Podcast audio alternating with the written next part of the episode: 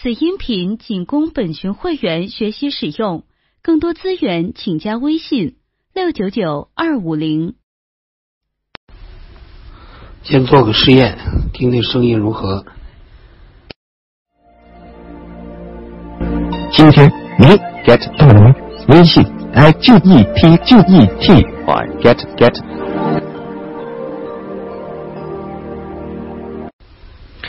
大家好，我是邓宇泉律师。时间已经到了，我们现在准时开始。很高兴今天能有机会跟大家分享，分享的题目是年轻律师如何逆袭进阶。呃，第一部分呢，我先回答大家提出的问题，我争取呢每个问题呢我都能做一些回答。这样的话呢，对我们提问题的同学。呃，有直接的帮助。其他的同学呢，也可以在围观的同时呢，获得自己所需要的信息。我我们按照提问的顺序来回答。第一个问题是十一月二日十一点二十一分问到提的，希望老师说明一下，对于法律专业大学毕业生刚进律所。由于没有法律实务经验，大多做的是营销推广，没有专业积累，且收入很少，您怎么看？首先，我回答一下，对这个收入很少，您怎么看啊？这个对于老板来讲，肯定是相当一部分是想愿意付的越少越好。对于员工来讲，对我特别是对于我们年轻律师来讲，正是需要钱的时候，希望能够。多挣一些钱，双方的矛盾，呃，在这一点双方肯定是有矛盾的。那么关键的，我觉得解决这个矛盾有两点。第一个就是老板他能不能换个角度去看一个问题，比如说对于年轻的员工，对于年轻的律师，正是需要钱的时候，那么在这个阶段可以给的超出呃正常的标准，等到他有比较。高的能力的时候呢，再一点点的把原来呢多给的，再逐渐的给收回来。但如果想让老板做到这一点的话，我们年轻律师呢就得让老板觉得，第一，我现在呢就对于你来说是有价值的，我马上就能为你创造价值；第二呢，我将来是很有前途的，并且我。的能力提高之后，我也愿意跟你在一起工作，为你工作很长时间。这样的话呢，老板就敢于在他身上投入。从年轻律师的角度来讲，他要尽可能的马上就能够为老板、为团队、为律所创造价值。客观上这个是可以做到的。我们拿这个题问题来做例子。说的大多是营销推广，其实营销推广呢是一个成熟的律师非常重要的能力，也是案件来源的一个呃重要的组成部分。那么，如果你一开始就有机会去做这个营销推广的话，我觉得正好借助这个机会练一练自己将来怎么去跑市场。所以，仅从这一点来看呢，你一开始就有这个机会，我觉得应该。应该重视，应该珍惜这个机会。但关键是你怎么才能做好营销推广？下面我给大家举个例子，比如说最近呢，这个呃提出来一个新的话题，就是中国民营企业平等保护。那么如果要是围绕着这个专题去做活动的话，去做营销推广，比如说做一个论坛的话，让你给这个论坛起一个名字，你会怎么起呢？如果你要仅仅是给这个论坛起一个“中国民营企业平等保护论坛”，那么这个名字就没有太多的吸引力。呃，说到这儿呢，我给大家介绍一种工作方法和看问题的方法哈。任何一个事情呢，你都要分成手段和目标两个层面来看。具体到刚才给这个论坛起名字的，那么它呃平等保护，它更多的是一种手段。从目标的角度来讲，你想吸引谁，那么你就要把那个内容也要加到这个名字里。比如，你可以这么起名字：平等呃，中国民企业平等保护与双创。双创就是这个创新和创业。这样的一个名字呢，好处在哪儿呢？第一，他知道大家会知道 你讨论平等保护这个话题，你的目的是什么？那么呢，就有更明确的呃潜在的受众，大家呢就会大家就会知道你会讲什么，对我是不是对我是不是有用？反之，如果你的名字是非常泛泛，大家不知道你讲什么，那么现在这么忙，特别是在北京、上海这些城市，堵车也非常厉害，大家可能就不愿意去了。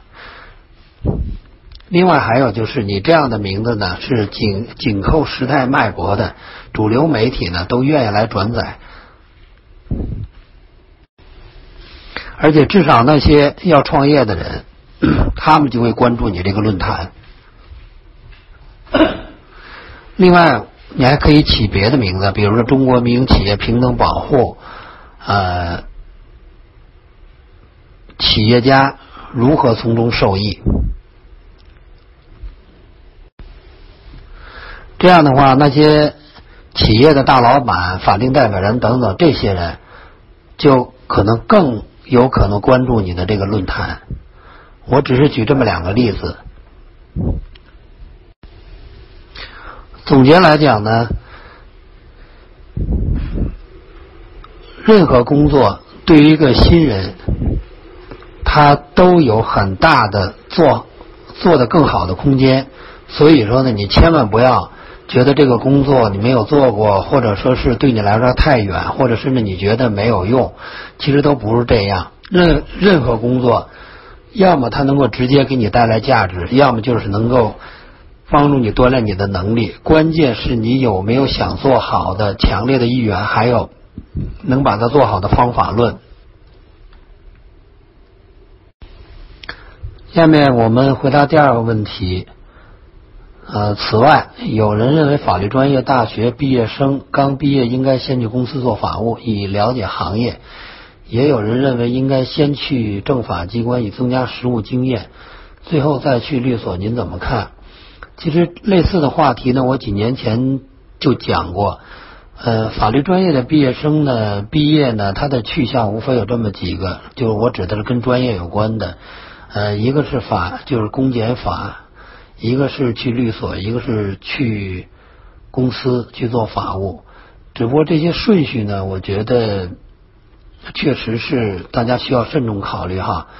我个人觉得，如果去公检法的话，那么将来你要辞职出来的话，到你能辞职出来之前呢，会需要很多年。因为时间短了的话呢，即便你辞职到律所的话，对你来律所也不会认为你有多大的经验。但是呃，你如果先去这个公检法，比如说我们就是去法院吧，在那儿工作很多年，你再辞职出来到律所工作，那么 我所认识的一些辞职的法官呢，有一共同的特点，就是他们已经呃通过个人奋斗哈那种。呃，自己找案源等等，这个精神已经基本基本都没有了，基本都是去求稳。所以说我个人不大建议说毕业之后先去法院。第二个就是毕业之后是不是先去公司做法务？我觉得毕业先去公司做两年法务呢，倒也可以，因为如果你的。最终的理想是做律师啊，这我先声明一点，我们今天在这讲的这个大的前提都是我们这些这些年轻人都是想做这个律师的哈，所以说我们就假定你最终的目标是去做律师，而不是去做公司法务哈。我觉得毕业之后先去公司做几年法务，无论一年、两年、三年，我觉得再回头到律所做律师，我觉得。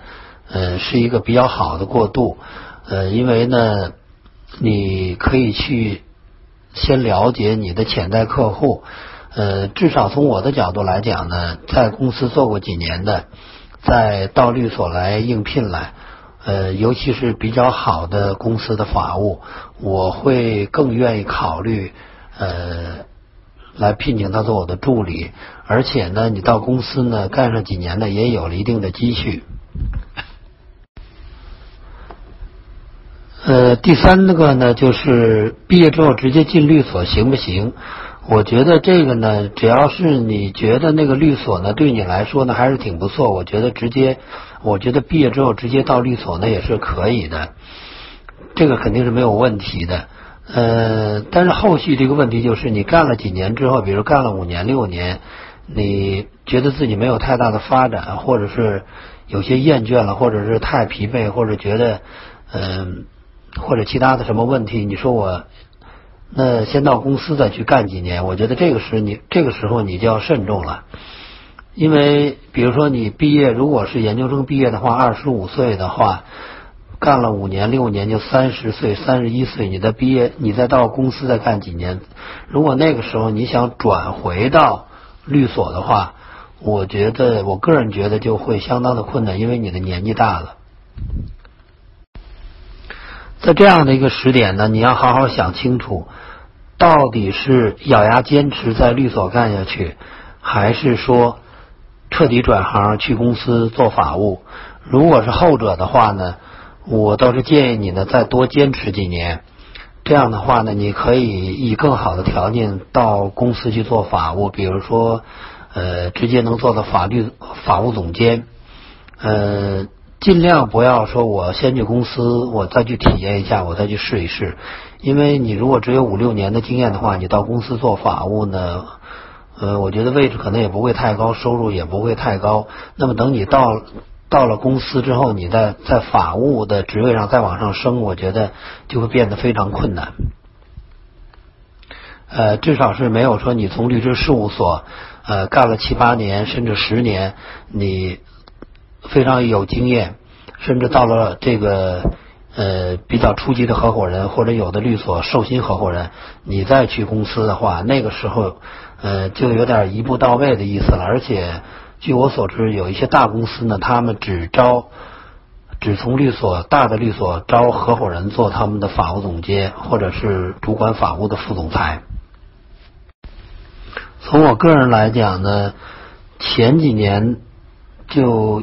颇有一些大公司挖我去做法务总监，或者是主管法务的，呃，主管法务的副总裁，有的薪水呢能给到四五百万，但是呢，因为这是属于职业道路的问题，呃，我是丝毫不为所动啊。下面的一个问题是。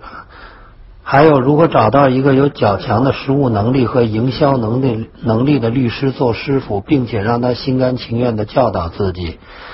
呃，我相信这是所有年轻律师的所有年轻律师的希望吧，找到一个非常好的师傅。呃，这个呢，我觉得很大程度上看你们的缘分了。这个缘分我们就不好讲了哈。我觉得呢。我先，但是我可以讲一下怎么来提高这个缘分哈。我觉得你在应聘律所的话，咱们先不考虑你能够应聘到什么律所，也就是你自己的条件。为了能够提高找到这样师傅的缘分呢，我建议呢最好去比较大的所或者是比较专业化的所去应聘，而不是去一些没有专业化的所，呃。或者特别小的所，一呃，我指的特别小的所，当然我也不是说小所就一定没有专业化。相比较而言呢，小所的合伙人呢，他的专业化能力、专业化分工，还有他的眼界，都要比大所的呃专业化的律师呢要低一些。我说的是一个。普遍的现象，这就像我们钓鱼呀。你要想钓到鱼，首先你要找到一个有鱼的地，有呃能够钓到鱼的地方。我们通常讲叫鱼，通常讲叫鱼窝子。刚才说了第一点，第二点呢，就是你在应聘的时候，你也要考察一下应聘你的你的潜在老板。这当然了，这要看你自己是你自己有没有这种能力哈。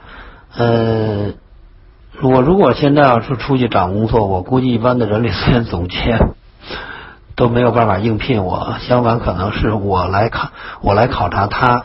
呃，那么怎么去考察这个应聘你的这个律师老板？他到底是呃，适合不适合做你的律师，呃，做你的师傅，或者是不是你想要的师傅呢？呃，我想我拿这个做例子，拿这个问题，比如说他的实务能力啊，你要看一看他在网上有没有文章，这个呢一般来都能找到。呃，营销能力呢，就是你要看他，因为业绩呢，这个也不好去查了，公开渠道你也查不到。那我觉得你看一看他是不是参加一些活动，然后一些专业性的活动呢，他在上面有没有发言，他的发言是怎么，他的发言都是怎么讲的。如果仅仅是说自己呢有有什么业绩，我做过什么，通常来讲，这样的律师营销能力肯定是不行的。另外还有就是你从一些基本的方面去判断他，这个呢怎么去判断呢？我下面呢。等专门给大家讲的时候哈，就是给你们讲那些作为年轻律师你应该具备什么样的能力。那么你跟他谈的时候，你听他问你的问题是什么？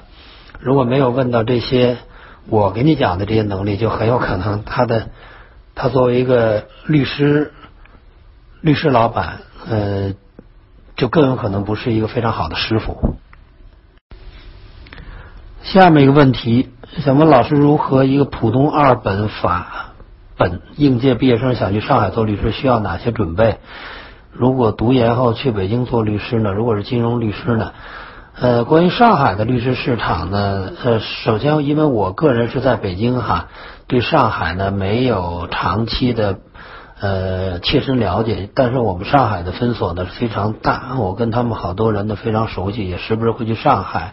所以说呢，从外部一个旁观者的角度跟大家说一说。首先，我觉得上海的法律服务市场是非常好，呃，过去的五六年的提升是非常非常的快，他们的律师水平的提升也是非常快，而且呢，他的大家的商业意识都是非常强。呃，我觉得这一点上应该是比北京。呃，更有吸引力一些吧。另外，上海的经济体量也非常大，特别是有很多国际的大公司 都把总部放在那儿，所以说我觉得可能机会会更多一些。泛泛的讲，当然了，话说回来，也要看你做什么业务。比如说，你要是做这个金额非常大的诉讼仲裁的，呃呃，做诉讼仲裁，尤其是金额非常大的。比如说要大到去最高法的话，那么在这类案子方面呢，北京律师呢竞争力有天然的优势。还有，如果你是做知识产权的，呃，那么比如说一些撤销撤销专呃专利宣布无效、商标宣布无效的案件呢，呃，这个北京律师呢也是有天然的竞争力。这要看你什么专业。金融的话，我觉得各有千秋了。上海那边的外资的金融机构是非常非常多的，它比北京呢更像一个，对于中国从中国的角度来讲，比北京更像一个国际化的金融中心。但是呢，人民银行啊，这个银监会啊等等，保监会呢，如果保险也算金融的一部分的话，都是在北京。这个使得北京呢，又在政策的把握上又有天生的优势。我觉得这个问题你不用纠结，这个到北京、到上海全都可以。至于说到上海做律师需要有哪些准备呢？这个我觉得倒没有什么特特别的准备。这个结合着我第二部分给大家讲的那些能力，这个我们再统一回答吧。下面一个问题：非法本司法考试还没有通过。入行会不会很难？有考法律硕士的必要吗？呃，这个问题我可以给一个非常明确的答案啊。非法律本科，司法考试也没过，那么我理解你也没有法律教育，呃，法律教育的背景，呃，我我个人认为入行会非常非常困难。呃，确实有考法律硕士的必要，呃。现在呢，律师事务所呢所希望最喜欢的毕业生呢是这样的：要么你是有非常好的法律教育背景，呃，比如说国内的那些很牛很牛的法学院哈，我就不在这列举了，因为大家的观点可能不一样。呃，之所以这么，之所以有这个要求呢，或者是他们希望是这样的毕业生呢，是因为呃给客户来介绍律师团队的时候，他们需要把这些团队律师的简历放上去，其中很重要的一一项就是教育背景。所以说呢，为了这个介绍呢显得非常光鲜，自然在其他的条件一样的情况下，肯定愿意招那些呃牛校毕业的法律毕业生。除了法律，除了好的光鲜的法律呃教育背景，呃律呃律师事务所呢还希望这个呃应聘的人呢有法律之外的其他的能力，比如说呃如果知识产权呃律所来招聘的话，他就希望你有一个理工科的背景，呃如果说是。呃，做商事的呢，那如这个应聘者如果是有财务的背景或者过考考过 CPA 的话，那么竞争力肯定会更强一些。还有就是，呃，年轻律师他如果是有一门熟练的外语，特别是英语的话，这个无疑他的竞争力会大大会大大加强。不过大家要注意呢，我所说的呃。英语比较好，并不是我们通常的所想象的。我我能够跟这个老外进行沟通，而且这种沟通的水平呢，是双方都是愿意去理解对方的，并不是这样。因为法律在法律这个领域呢，呃，你用到英语，我们就拿英语做例子，就好像我们跟一个两个中国律师。各自代表客户，其实双双方都是在想办法挑对方的错，找对方的麻烦。所以这个呢，我所说的是你的英语水平要相当相当的高。这个呢，坦率的讲，现在很多律师呢，或者绝大部分说自己能用英语工作的律师，实际上根本就没有，或者是没有实际工呃，实或者是没有实际工作能力，或者说是呃。即便可以用，但是呢，这个能力还是非常差的，这个非常不可靠。通常来讲，也就是跟客户进行交流，这个还可以。如果真的是跟对手用英文交流或者写合同的话，这个绝大多数的能用英语工作的律师，呃，都是非常差的。实际上，他们根本写不了合同。下面这个问题就是学国际法的法律硕士应该怎样进行职业规划？呃，国际法我不知道你这个问你的是国际公法还是国际经济法还是国际司法？这个从问这个问题来讲，我觉得就是能够反映出来，或者是你会给我一种感觉。当然，我希望它是一种错觉了哈，就是你表达呢不是非常的非常的缜密。呃，如果是呃你到我这儿来应聘的话，我觉得可能我就要考虑考虑了。这个到底是说你紧张，还是说你的性格？说到这儿，我就插一句呢，我觉得你去应聘的时候呢，通常大家会说你不要紧张，不要紧张，呃，自己这么劝自己，亲朋好友这么劝。但是呢，我建议大家呢是这样，呃，去了呢，主动跟面试你的律师说。啊，我今天终于见到您了，我非常紧张。但实际上你表现的没有那么紧张，这样的效果是最好的。所以说，如果你面试的时候要提到这个问题的话，那你说啊，我一紧张就忘了还有国际法，呃，国际法还有这个公法、司法和国际经济法这些学科的区别。今天你 get 到了吗？微信 i g e t g e t 啊，get get。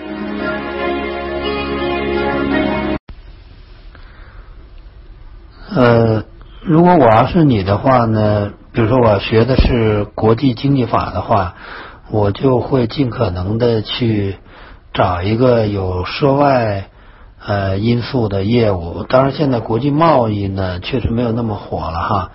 呃，但是如果是我的话，因为我做诉讼仲裁比较多了，我可能还会选择国际贸易这一块儿，那么去做诉讼仲裁。当然，这个仅供你参考了。下一个问题是有在其他行业工作后转行做律师的案例吗？什么样的经历和性格更适合做律师？比如会拉客户和案源等。呃，现在转行做律师的例子非常非常多。这个我们在大的律所里，我有颇有一些同事呢，在做律师之间是做别的。我觉得经历和性格呢，呃，从性呃最好的是跟人打交道。呃，过去的工作跟人打交道是比较多的。我觉得这样可能会更适合，尤其是做诉讼仲裁的工作。当然，做飞速的话，我觉得也是这样。因为飞速的话，你要谈判，你要跟客户去沟通，所以说，我觉得过去的工作呢是跟这个人打交道的成分比较多，可能会更好一些。呃，至于说你说会拉客户按源的这个呢，因为今天我们不是探讨这个，但是绝对不是说我们通常所说的。呃，去拉客户，大家能够想象去拉客户。现在的客户呢，水平都是非常高的，或者说久病是良医，见了很多的律师，你泛泛的那种律师水平，根本就人家看不上眼。或者说有一些公司，特别是规模比较大的、规模比较大的公司呢，他们有自己的法务部，这些法务呢，其中就有一些是从这个大所呃出来的，那么对这个律师。到底是怎么回事？怎么判断律师还有律师事务所内部情况都非常非常清楚，所以说不是那么简单的说是拉客户一个拉字能够这个所涵盖的。当然了，我也知道您可能是是只是用这么个词而已啊。下一个问题，请问邓律师如何看待年轻律师的专业化？对有志于专业商专业商事的年轻律师，你有什么建议？我觉得专业化呢是绝对有必要的，而且现在的这个环境比我们当年刚入行的时候更有利于律师专业化。原因就是像我刚才回答上一个问题一样，呃，客户的水平越来越高，客户要求律师专业化。呃，倒退回去十几年的话呢，这个客户的水平比较低，呃，法律案件的无论是非诉、诉讼、仲裁呢，整体的复杂度也没有那么高。那么律师的整体水平也低，客户的要求也低，所以大家呢就比较好混。那个时候你要是专业化的话，它的见效呢就效果就没有那么明显，反过来可能会影响你的，会影响你的业绩，甚至影响你的生存。但是现在呢，客户的要求越来越高，比如说有些大公司呢，他们建立律师库啊，他都分门别类的去建。然后现在的律师呢，写这个。你的业务简介的时候，比如说写这个业务领域哈，这个呃脑子清楚一点的都不会说给自己写那么多的业务领域，通常呢都不好意思写超过三个，而且呢也不会说去写两个呃差异性非常大的，在通常呢大家感觉是不大可能你这两个方面都可以的这样的业务领域，比如说你呃。你说我擅长房地产，我又擅长知识产权，我觉得这个呢可信度呢相对来讲就比较低。即便说你真的有这个能力，呃，至于对有志于商专事商业的年轻律师，我的建议是呢，呃，第一点呢，呃，商事哈，商事分成非非诉和这个诉讼仲裁。我建议呢，无论你是想做非诉还是想做诉讼仲裁，这两个方面你全都要做一做。为什么这么讲？对于做非诉的律师来讲，我们说的简单点哈，我们举例来讲，你就是写合同。如果说你都没有做过商事合同纠纷的案件的话，那么你写合同，我现在来讲哈，我可以这么讲，这是负责任讲，完全是瞎写，真的是瞎写。嗯，因为。做商事纠纷的案件呢，它有几个特别呃主要的方面哈。的，因为我本人也是仲裁员哈，这个我们判案子的时候呢，要看有没有法律依据、合同依据、事实依据，还有就是双方有纠纷了，那么就是对事实的认定和对合同条款的解释。呃，如果没有约定的话，合同法六十一条是吧？还有其他的条款，我怎么去呃认定你们双方的真？真实意思，那么你在写条款的时候，你就知道怎么去写。那么有包括跟对方协商合同条款的时候，应该怎么去协商，才有助于在合同条款模糊的情况下，做出对你有利的解释。嗯，如果你要想做诉讼仲裁的话呢，呃非诉商事的工作呢，对你的好处就是你能够对一个交易非常的了解。呃，民事诉讼法第七条规定，以事实为依据，以法律为准绳。仲裁法的第七条也规定了哈，这个基于事实，然后公平合理的呃来裁决。呃，其实呢，基础都是基基础呢都是案件事实，而且对于法官、仲裁员来讲呢，呃，他。最关心的就是案件事实。至于说从法法律适用是怎么样，他们认为这是他们的领地，一般的不会听律师在那说三道四。这个条款你应该怎么解释？那个法条你应该怎么解释？他们根本都不愿意听的。他们最关心的就是事实。对于律师代理人的期待就是你把事实把事实给我说清楚就可以了。至于法律适用，你说不出他都不在意的。所以说，你要想说清楚案件事实的话，你就得对这个交易交易。你要特别了解，你如果做过飞速的话，那肯定是有助于你把案件事实说的非常清楚。怎么做到这一点呢？就你说的非常细，你说的越细，越像那么回事，别人越信你。我做仲裁员，看到很多这个专门做诉讼仲裁的律师，他们在说案件事实的时候，说的都是非常非常的糙。这样的话呢，我对他们讲的案件事实的话呢。我就在相信，我就会非常慎重，这是第一。第二呢，这个也给我们的工作量带来也带来很大的工作量，这显然会使这个这个这一方的当事人处于不利的地位。另外还有就是，你们一定要注重商业谈判。现在我觉得律师呢，很多律师呢都不大注重商业谈判。呃，即便那些一说我非常擅长商业谈判，但是谈的时候呢，基本的都是争对错。我在这儿给大家举一个例子哈，你比如说一个知识产权代理公司，它是有限责任公司，股权转让，呃，都是现有股东转让。呃，因为知识产权代理公司呢，它有一个特殊的环节，就是股东的身份要到国家知识产权局去做个备案，也就是说呢。这个知识产权代理公司的股东，他必须也是这个，比如说你这公司是做专利的哈，做专利代理的，他本人必须得有专利代理人的资格。而且呢，北京的法院有一个案例，一个股东呢，他丧失了专利代理人资格，那么呢，从工商的角度来讲，公司法的角度来讲，他就没有资格做这股东了。最后呢，认定他股东资格的这个案案子里面呢，这个人就败诉了。那么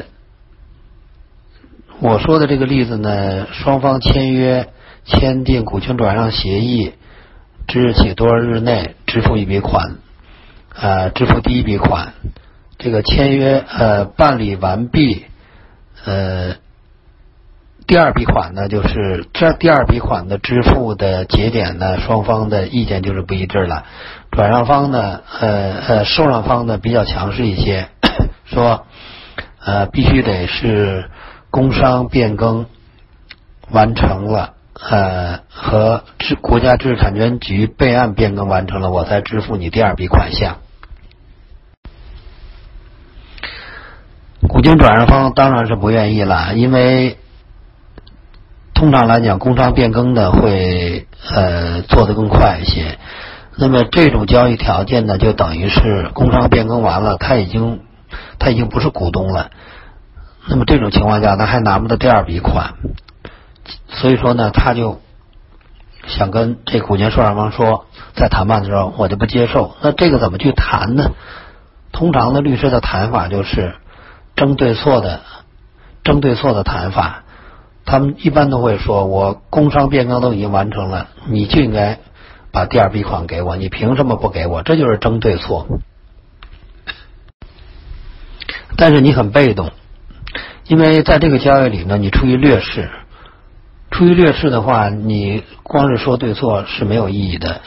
那么，如果是我谈的的话，我就会这么谈：我工商变更都做完了，那么我对整个的事情就失去了控制。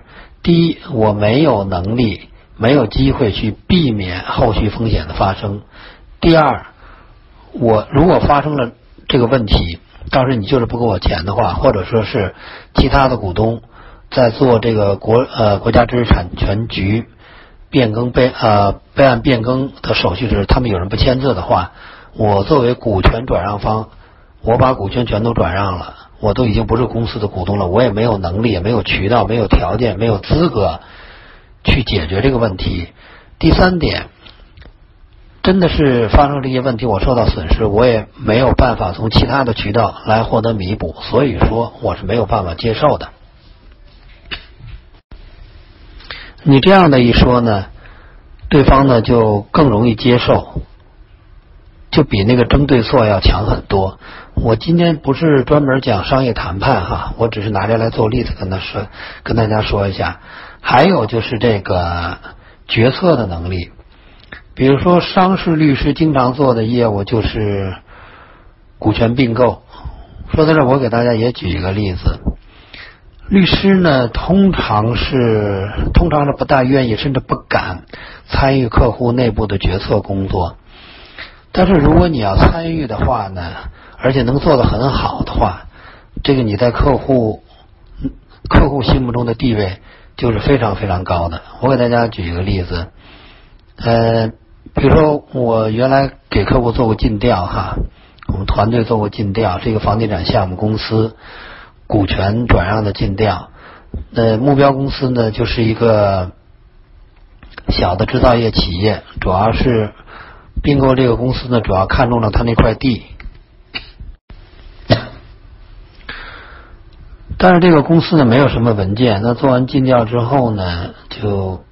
觉得会有很多这个潜在的呃潜在的法律风险，比如说他没有账，这个没有怎么签劳动合同，有三四十个员工，但签劳动合同的只有两个，还有就是是不是有偷税漏税？在这种情况下，从法务的角度来讲，他们就觉得或有负债比较大啊。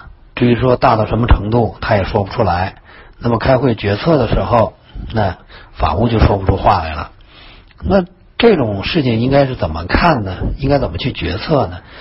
我就我的经验和我当时做法就是，你要先跟这个客户的业务部门呢去了解一下，这个项目如果是做成了的话，它的收益是有多大？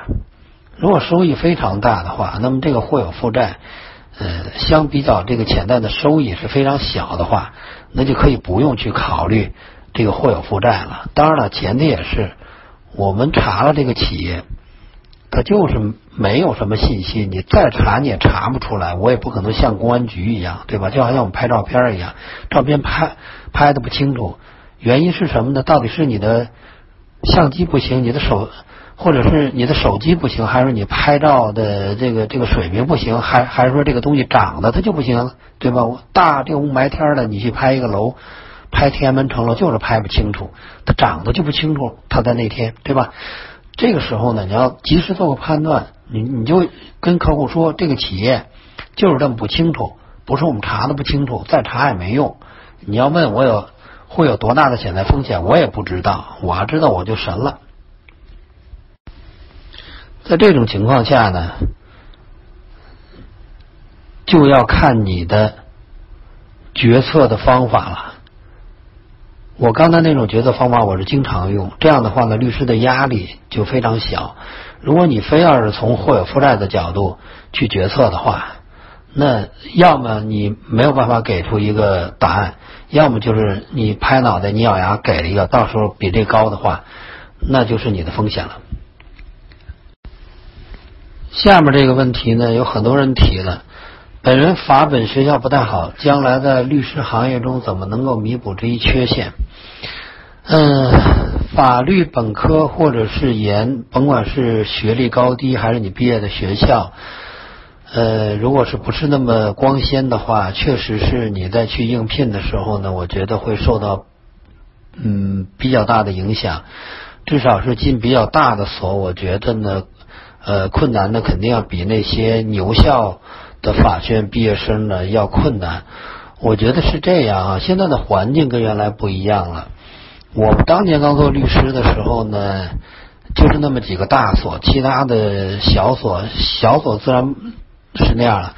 中等所也都是听不到他们的声音，因为当时呢，整体的行业水平就是比较低，呃，而且呢，那个时候的宣传的渠道啊、律师发声的渠道也非常的有限，呃，现在呢，这个，而且那个时候客户的水平也比较低，所以总体来讲呢，大家更喜欢是看你的标签，呃，你是大所的，所以我就愿意找你。呃，现在不一样了。首先，互联网的发展、自媒体的发展呢，这个我们每一个律师呢都能有机会去发声，去让自己的声音让别人听到。至于说别人听不听啊，那就看你说的这个话是怎么样，你这个水平怎么样。那么，我觉得这一点呢，对这些啊法学教育背景的不是那么光鲜的同学来讲呢，我觉得是一个比较好的，是一个比较好的变化。至少呢，你有机会去发声。你所需要做的就是你能不能让大家觉得你说的有道理。所以说，我觉得呢，这样的法本的学校不太好呢。你尽可能找一个比较好一点的所。呃，至于怎么去找，我到时候在第二部分我会给大家讲啊，你怎么才能够呃抓住这样的机会，在面试中呢，尽可能的嗯。去让这个律所呢觉得你还可以接受你，这我在第二部分我再来讲。下面的问题呢，请问去律所求职如何寻找本领域合适的合伙人联系？那我就说说别人都怎么跟我联系啊？一个是同事或者朋友推荐，一个是给我直接写邮件。呃，还有就是，呃，实习生，呃，先到这来实习，然后这样跟本人就认识了。但是呢，都有一个共同的特点，就是你必须能让我一眼觉得你还可以，有亮点，我才会注，我才会注意你。这可能有人，可能大家会说啊，这个你为什么不多花点时间来？挖掘我的能力，挖掘我的亮点呢？呃，我觉得如果站到这个我们这方的角度来讲呢，那么多人给我们写邮件，呃，对于我来讲，首先我有很多选择，其次我也没有什么义务或者责任去挖掘，对吧？这个这个，我觉得对于我来讲，表面上的那个亮点，凭着我的经验，我就去判断，就好像我找矿一样。我确实没有必要，我也没有能力把地把这个地呃把土都挖出来，挖到很深，我再去看，是吧？我当然也只能是从这个表面上来看了，凭着我的经验。所以说这一点呢，我觉得无论对错哈，我不是跟大家讲对错，它是个现实的。所以你们在写邮件的时候，我觉得写邮件应该是比较呃比较合适的方式，也是你们能够做到的一种方式。就是怎么把邮件写好。首先，这个邮件你不要群发，有的就给我们群发，那我肯定看都不看的。其次呢，你在就是其次就是你怎么介绍你自己，这个呢，我也在第二部分呢，我来讲，好吧？下面一个问题是，作为一个医学生，想转职做医疗法律相关的工作，应该如何着手？前景看好吗？专业知识外还会有哪些阻碍呢？我觉得是这样哈，医疗的这个方面的法律服务呢，我们就说医疗行业的律师呢，他们的工作呢，主要是有两大类。我只是说我所我所了解到的，一个就是那些医疗纠纷，一个就是医疗机构的，比如说医院啊，或者是其他一些，比如说小诊所啊，他们这个方面的投资，还有就是这个投融资。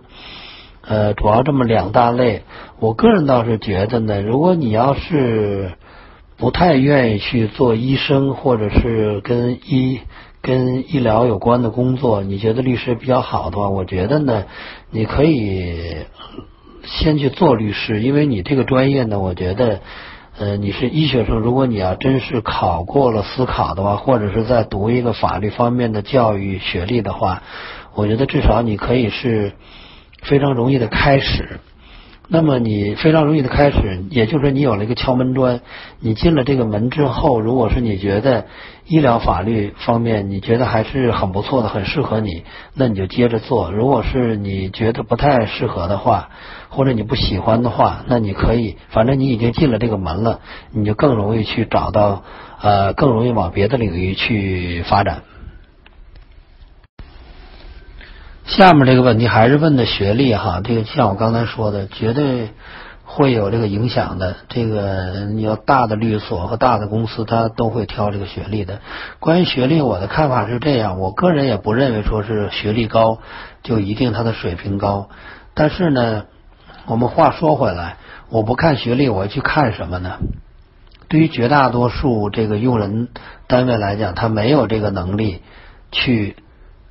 一眼就看透这个学生，看透这个求职者他的能力，而且即便他觉得比较好，但毕竟是谁也不敢百分之百的打保票。那么他的上，他的老板，他怎么去解释呢？所以说呢，这肯定不是一个呃唯一正确的方法，甚至是是会冤会冤枉一些天才。但是呢，它是一个现实的合理的标准吧。呃，从我这个回答来讲，大家也可以思考一下，我们怎么去看待问题。下一个问题是，我是知名学校的法学本科研究生，但是毕业七年并没有从事法律及相关工作。如果现在做律师还有好的发展吗？毕竟在专业和年龄上都没有多少优势。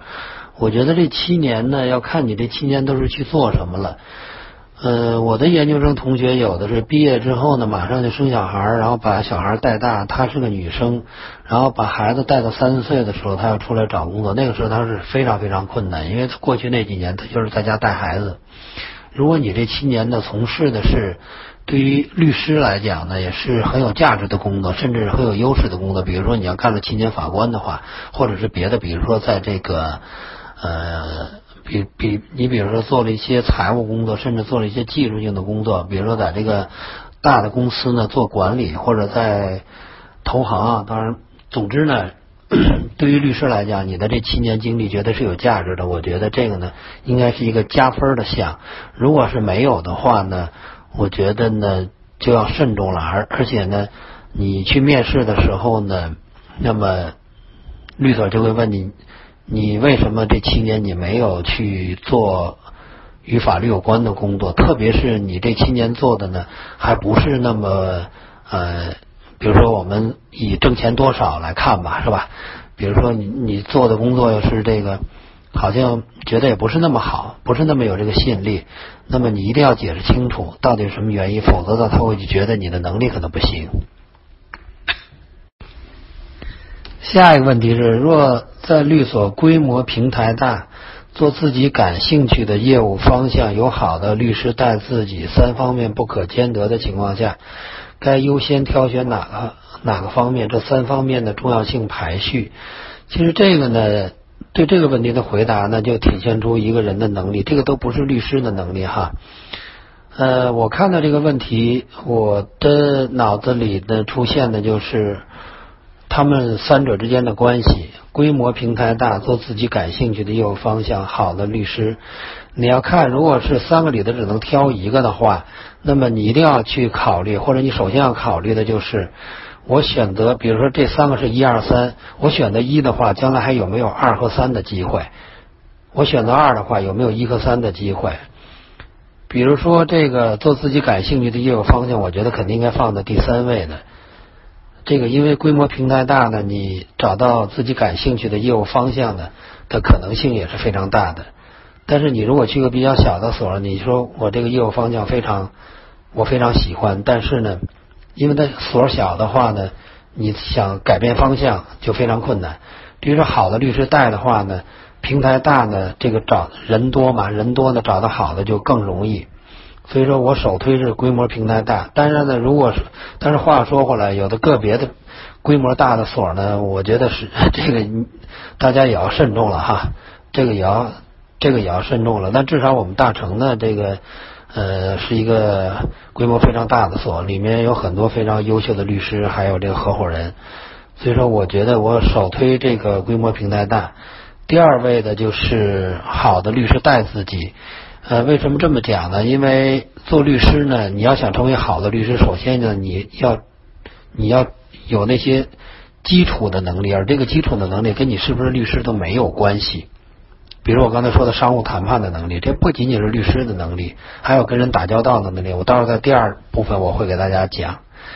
感兴趣呢，这个呢，兴趣都会变的。我觉得做什么业务呢？只要你做律师，各种业务，我觉得你是不是感兴趣呢？嗯，我我的看法是呢，影响最大的就是这个业务给你带来的收入，给你带来的收入很高的话，你的业务、你的兴趣肯定会大一些；反之呢，就会小一些。当然，你说我现在我根本不在乎钱，但有的律师呢。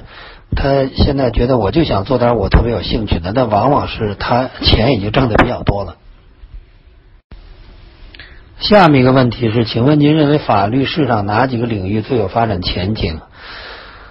呃，过去这七八年呢，嗯，我觉得法律市场呢确实发生了比较大的变化，其中的一个很典型的就是，呃，诉讼仲裁的业务呢。呃，获得了很大的发展。你像一些传统的大所呢，嗯，一开始呢都是呃，过去七八年呢，他们都是这个以做飞速，尤其是跨境的啊，比如金度君和，他们都是做这个涉外的这个飞速业务。呃，但是呢，过去的五六年，他们开始非常的重视诉讼仲裁的业务。呃，我觉得诉讼仲裁业务呢，它是非常有非常好的发展前景。原因呢，就是它是非常传统的、非常基础的、非常高发的业务。说到这儿呢，我想说一下，有很多律师呢去追那些新的业务，比如说新三板，比如说基金备案。呃，我呢是从来不做，从来不做这些业务，我也不去追那些非常时髦的，因为你追那些非常时髦的。首先，这些时髦的业务，它的基础的东西，比如说，现在另外非常时髦的，比如这个政府 PPP 的项目，实际上你要细分一些呢，它的那些组成的元素和各个元素之间的排列顺序，实际上跟很多传统业务还都是一样的。呃，这是第一。第二呢，它有的业务呢，它不是非常长久。你比如说私募基金的备案的法律意见书，你研究半天，风险很大，挣钱不多，但是可能就是一阵风。所以说呢，非常的不值当。如果是你把这个当成个投资的话，是非是这个是风风险是非常大的，收益我觉得也非常不划算的。所以我个人觉得应该是找那些长量非常大的，哪怕是非常传统的。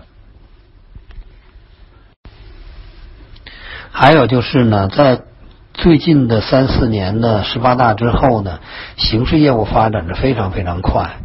呃，我知道的金度呢，他都开始做一些形式的业务。我们所的形式业务发展非常非常快。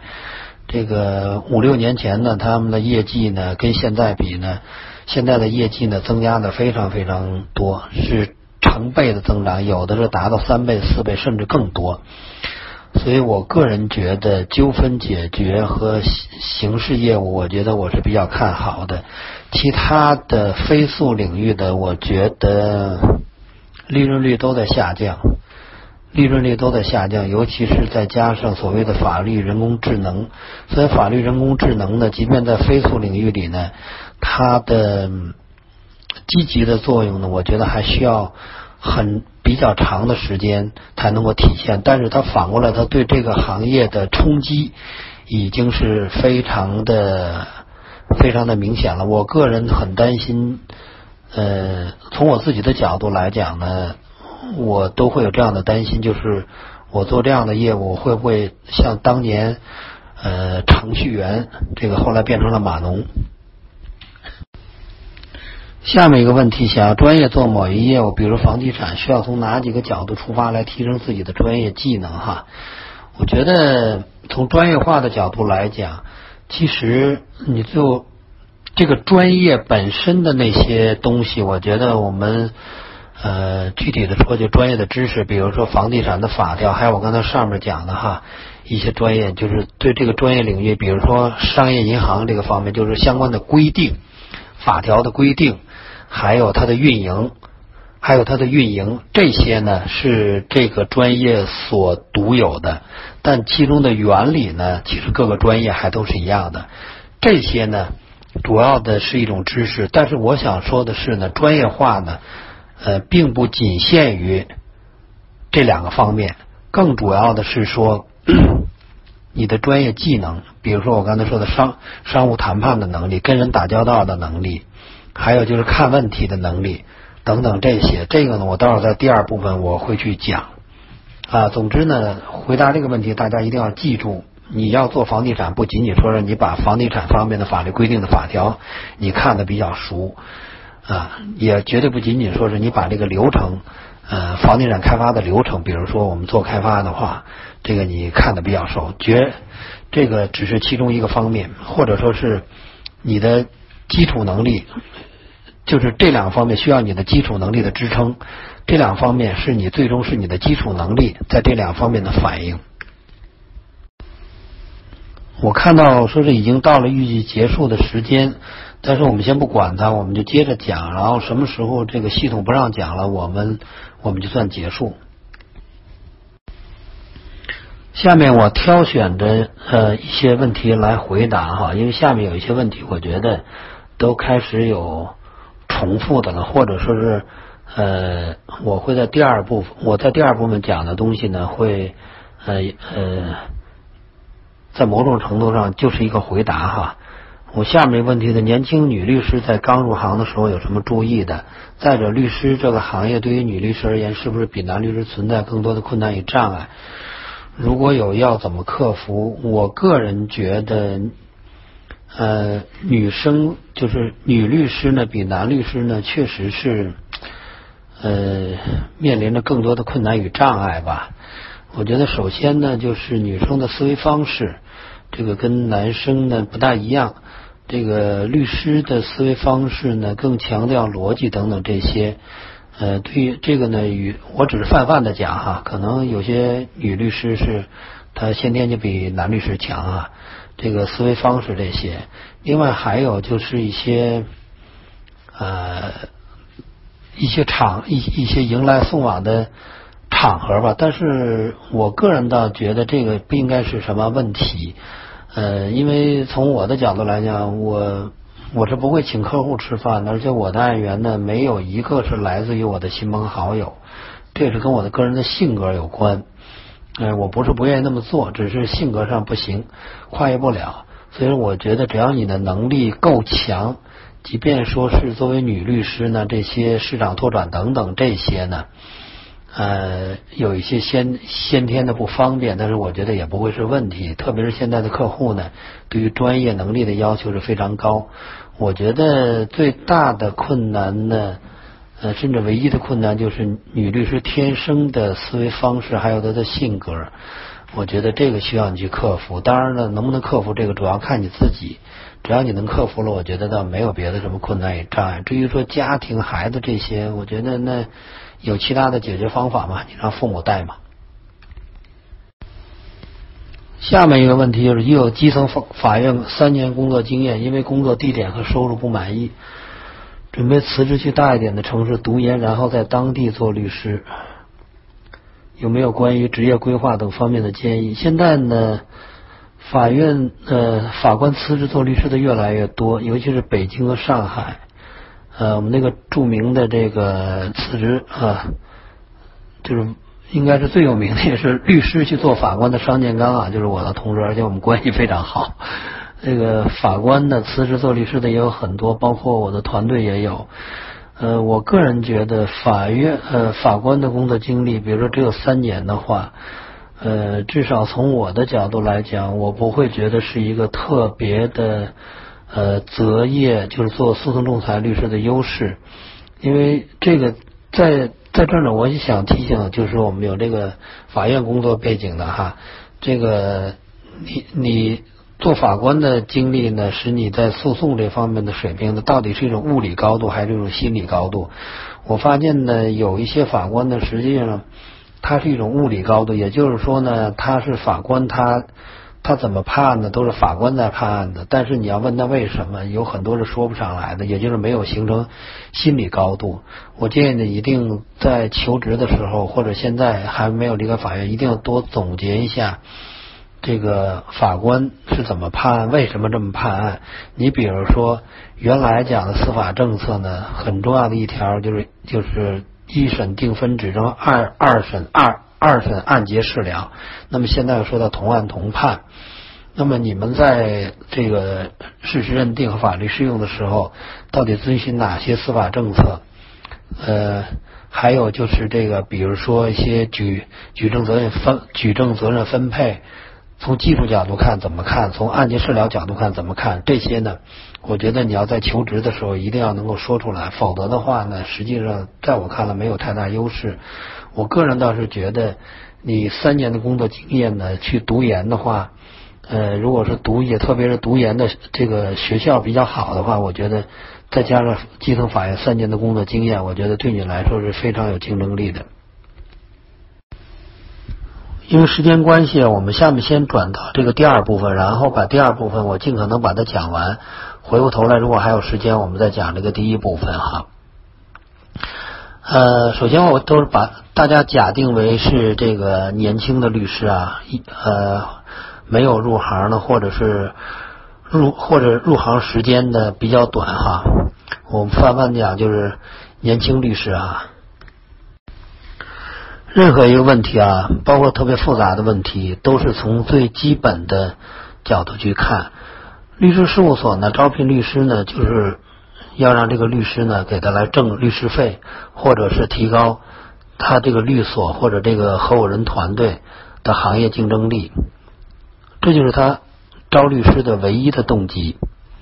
那么，你作为年轻律师，无论去应聘还是到了这个律所，你发展都要先遵循这个规律，必须遵循这个规律。首先呢，就是你要在第一时间就能够给律所带来价值，这一点非常重要。有很多年轻律师就想着我将来能怎么怎么怎么样，反而把眼下的事情给忽略了。这是第一点，第二点就是你要让这个律所呢，或者说这个团队呢，觉得你是很有发展的，是值得在你身上花时间和精力的，甚至花一些金钱。那么你既能够带来眼前的价值，又能够很有发展前途，那么自然你的机会就会多。即使是一个年轻的律师呢，如果是你能够按照我刚才说的那两点去做的话呢，你要是能够做到了，这个团队这个律所有你会更好，没有你就不行的话，那么你应聘的成功率就会大大提高，你在这个律所就能够找到更多的发展机会。今天你 get 到了？微信。I G E T G E T Y get get。